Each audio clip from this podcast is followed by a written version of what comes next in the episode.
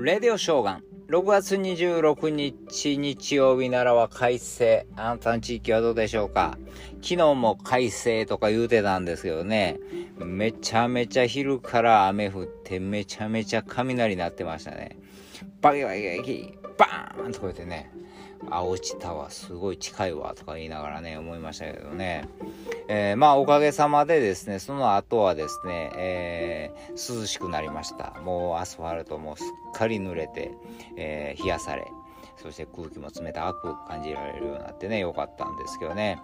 それにしても雷はすごかったですね。雷といえば今日が雷記念日なんですね。930年平安京の清涼殿に落雷があり大納言の藤原の清面が亡くなった。平安京では長い間日照りが続き雨乞いを行っていた時の出来事だったということなんですけども。まあこれがですねただのこのたまたまの落雷ではなくたたり。たたり。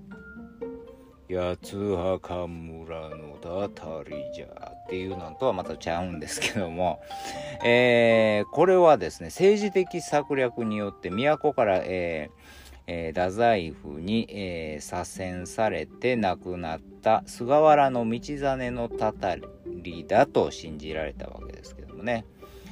いやまあそらもうね当時は特にねもうこんな科学とかも進んでないし何かあったり疫病が流行るのはこれが何かのたたりやとかそういうふうにな思うわけですよ。そういうふうになってたわけです。まあでもほんまにそうかもわからないしね。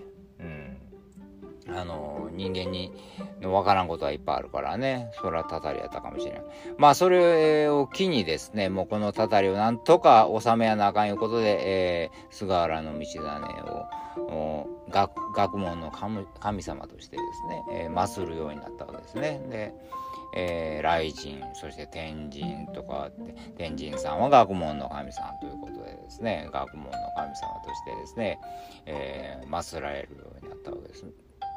ねまあこの学問の神様まあ皆さんですねなんか大学のですね、まあ、入試の前にですねで合格できるようにとかお参りに行ったりするわけですよね。えー、みんなそうやってったんでしょう。えー、中国もそうかもしれないと思ってね、学問といえばですね、まあその中国のその大学新卒者、これが今大変なんです。空前の就職難。うん、あのこれまああの今のゼロコロナということですね。で、まあ、企業も業績が非常に悪くなって不動産の会社なんかいっぱい倒産してるしね。でハイテク産業とかももう2 3 0人員を削減したりとかいっぱいなんです若者の失業率が18.4%ということで若者だけでね。大変なんです今中国もね、うん、まあそら大学ねえそら学歴も韓国なんかでもそうでしょうし中国もそうなんでしょう。あの大学のこれ、えー、一流大学目指して頑張っててもう何十年単位まあ十何年頑張ってきたわけでしょ？この就職のために。まあいやそうですね。就職のために勉強してるようなもんですよね。こういう大学で思ってですね。安定した仕事、えー、と思ってやってたんがいきなりこの就職なんて。どういうこっちゃと思いますよね。まあ中国なんかやったら経済ずっと伸びてきたからね、まさかと思ってたと思いますよ。まさかそんな。まさかこんな。でも分かりませんからね、未来のことなんてね、誰もね。ずっと経済成長するわけじゃないし、こんなこともありますよ。今までそれずっと伸びてきたけど。上がれば下がる。下がればまた上がるわけですよ。